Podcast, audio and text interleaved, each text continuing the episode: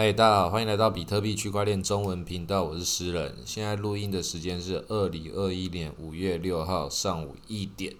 好，比特币的价钱现在五万七千点，以太币的价钱三千四百二十点，狗狗币今天也是暴涨，然后又暴跌，又在暴涨。现在价钱到底多少？我也我也没看，不过最高好像到零点七美金。这种价钱现在会还会继续很乱。因为在五月八号之前，也就是那个马斯克要上那个周末夜总会那边，他到底会有什么样的发言，我们不知道。很有可能他还会讲那个狗币最近太高了，有可能会这样讲，讲的时候就要暴跌了，或者是他会讲其他说狗币可以用来买车险，各种都有可能。所以我们不要去猜测这种事情。那这种东西很明显的造成一个新闻效益之后，那个。关注度跟资金就会往那边去集中，然后这个时候，觉得很多人开始很 formal 了，然后资金池也会开始产生了变化，很多小币都开始那个被狗狗币给吸血，然后狗狗币回跌之后，才看得出来其他小币开始在那个开始回回来补血，这种状况就是一个蛮明显的那个。这种资金被调调走、被抽血抽干的这种状态，那同时在抽血的不是只有狗狗币，还有一个是古典以太币。这次这个状况就很特别了。这古典以太币之前有讲过它是末日战车，那之前要讲要怎么配置它的话，是用以太跟古典以太币这样去配置。所以现在的状况是。如果还有持有古典以太的玩家，我觉得这个时候已经可以换成以太币回来了。我自己是不小心，已经已经全卖了，大概少赚了一半的古典以太。不过这没有关系，这很多地方都很多不同的投资策略。我会把这那个古典以太全部拿掉，或者是拿去去做其他我认为同样等级风险跟同样等级目的的配置的币，就是我要为。熊市做准备的其中一种一种币，那我接下来会讲另外一个我最近很看好的其中一个小币，这个风险也很高，不过我会去配置的都是，当然就是我自己认为这个风险是我觉得我可以用这种方式去承担的，我有承担它的理由，也有觉得它有合理涨的空间，我找到了我就思考怎么配置过去。那我现在配置过去的是一个叫 Pull Together 的一个。彩券池，这个前阵子已经有有很多人有介绍过它，不过最近特别把它拿出来讲，尤其在这集拿出来讲，原因是因为它刚好这几个月的那个锁仓量，资金是锁进去的，是用百倍等级来计算，然后这个币本身都没有在涨，都没有动，就还在那边横盘，所以我觉得应该这个几个条件配置起来，我觉得已经有它的合理性了。然后本来我上次在玩它的时候，它的那个币本身没有其他的用途，它可以拿来投票。现在这个币本身已经可以拿去锁仓它自己的币，然后同样同同时抽奖抽自己。这个币本身是用来抽奖用的，大家把钱锁进去，然后这些钱他们去拿去串到康胖，串到其他的 DeFi，然后生的那个。那些 DeFi 里面的那些收益之后放进来的时候，让大家一起来来抽奖，谁抽到的就是谁的。那你抽到之后会放在里面，可以继续抽，所以你又可以。有人如果现在觉得熊市可能要来，要换成台币，换成美金，觉得这样子比较安稳的时候，或是套现的时候，你就可以把钱放进来。反正你已经套现了，但是你现在不缺钱。然后你就可以放进来，还可以稍微挖个矿，还可以抽个奖，这应该是很多人在这种牛熊转换的这种还不确定的期间的时候会做的其中一种尝试。那我也是在做这种尝试的时候，可就开始发现，嗯，开始越来越多人在往这个方向进行了。所以我觉得 Pull Together 这是一个，如果还想要对牛市有幻想，觉得还有什么东西有可能会暴涨的，然后这种就是。赌一个大的，那这个就是一个赌一个大的，因为它本身就是一个乐透彩池，你本来就去抽乐透的，那你就抽这个乐乐透吧。我自从买了这个之后，就再也不可能会想要再去花钱买乐透了，因为我只要付一次 gas 费以后，我就可以一整年都去抽奖。但不过这个 gas 费超级贵的，这个我这一整趟这个 gas 全部烧下来，就几千块台币了吧，所以就把一整年投资大乐透运动彩券的钱全部用完了，对，好几年没办法去投了。不过如果这边有有赚到钱的话，真的有被我赌中的话，那我可能就可以又可以再继续加码。这种爱赌博天性就是这个这个时代很多人都共同拥有的。然后它这个本身的代币治理，还有一直都有其他开发新的不同这个代币治理的方式，还有说你这可以来建议说是不是可以哪些币可以上架，还有自己也可以创造自己的这个乐透池。所以它这些功能已经越开越多了，所以是不是很有可能有发展呢？我觉得还会吸引很多赌徒啦，因为正如同上次那个足球的世界世界杯的时候，古典以太币它也有开一个古典专门用古典以太币去赌博的的一个乐透网站，赌那个足球的，啊，很多人都冲进去赌了，为什么？因为他们。这个钱输了很多，就这个这个我已经赔了这么惨的钱了，我宁愿拿去赌博，输了我就当做没了，反正我已经把它当做是没了，卖掉我也不爽，赢的话我就爽到，所以在这种牛市熊市转换，或是在熊市可能会遇到什么比较大的事件的时候，通常都是这种赌博类型的东西很有机会，所以现在这个很明显是一个赌博类型的这个机会。的这个项目在这里的时候，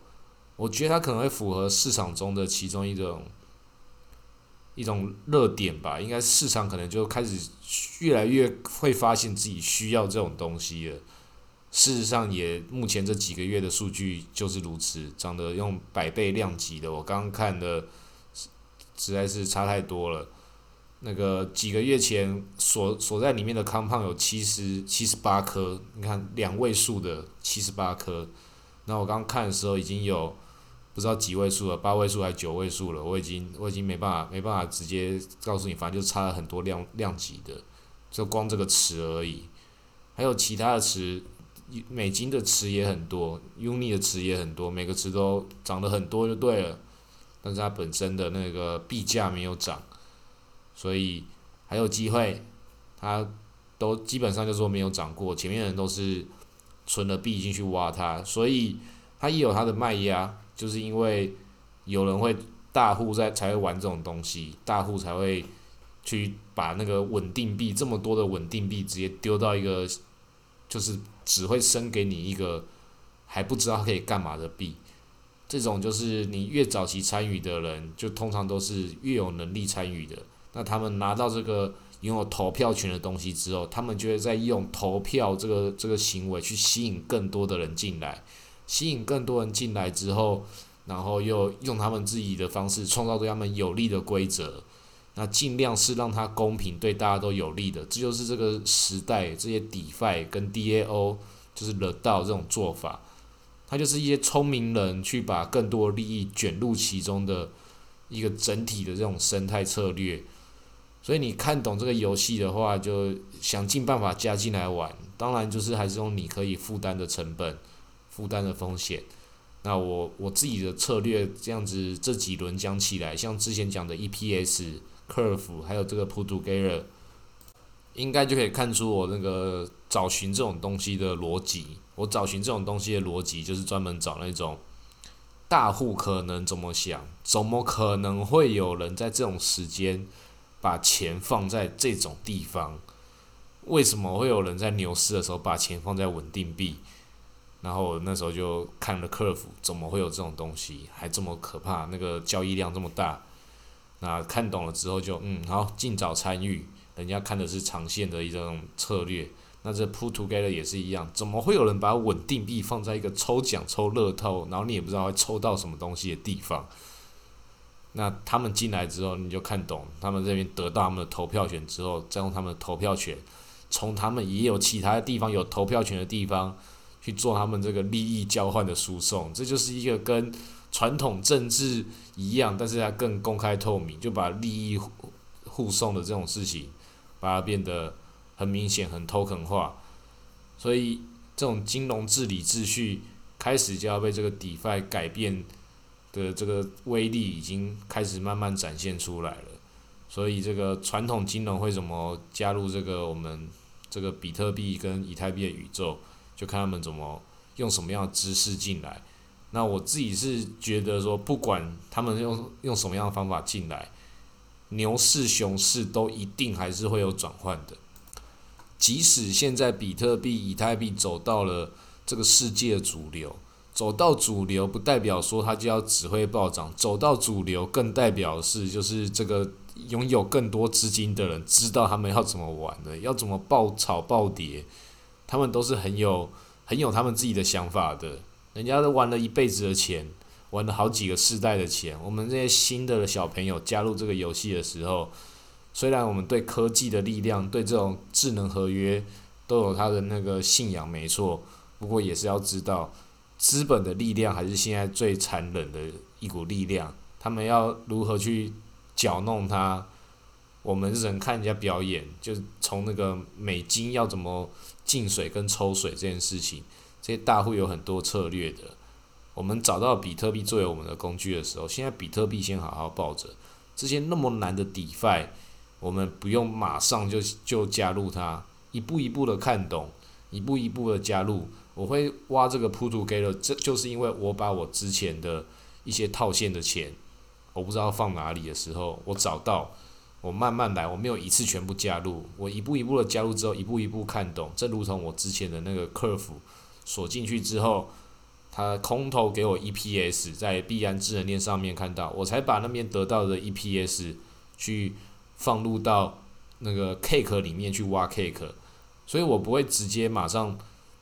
就觉得这里哦好像很多人来，我就进来，因为那不在我的这个结构之下，我一定要一层一层的结构把它打造好之后，我才会走到下一层。这样的话，等等这个牛市假设被被不知道被谁没收的话。我的资金被抽水的话，我不会马上从我最脆弱的那个地方一次整个结构都都倒下来。我上一次的牛市的时候，就是这个比例配置不够健康。这次的配置比例，我自认为这个配置比例相对健康很多，就是利用比特币为核心，然后所有的其他的 DeFi 尽量去让它可以产生挖矿跟被动收入。但是我可以承担它的风险，然后尽量找出承担可承担风险里面最高收益的一些一些规划，所以我这样子就会变得是不管牛市或熊市，我都会觉得说，那都是我可以去承担的一个结构，就是像像那个季节变化一样，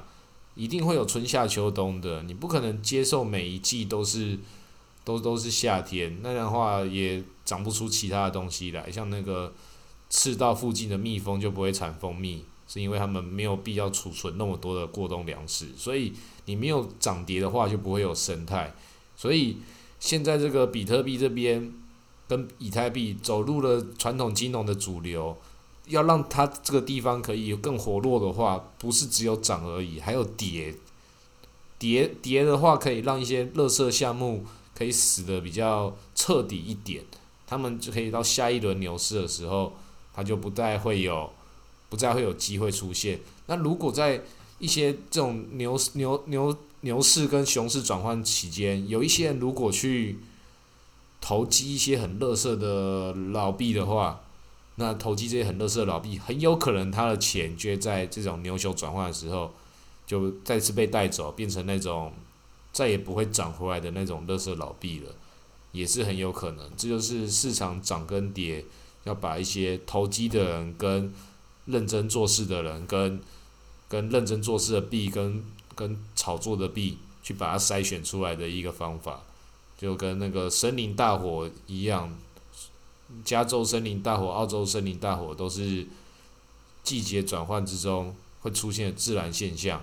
所以这种自然现象我们其实没办法去跟它抗衡，到底是谁创造这种事情，我们不知道。到底是那些巨金，还是这个这个金融市场中本身也有它的这个自然力量？应该是的，所以我们要必须要去畏惧这个市场，不要因为你这几个月在牛市中真的是赚爆了，这群组中也有几个天选之人出来了，讲说要离职，这个最好还是不要啊。这个牛市很长，熊市也很长，牛市不知道会走多久，我也很希望牛市继续走下去，但是熊市迟早会到来，熊市也会非常的长，这也很可怕的。先跟大家好好提醒，那今天先录到这里，谢谢大家。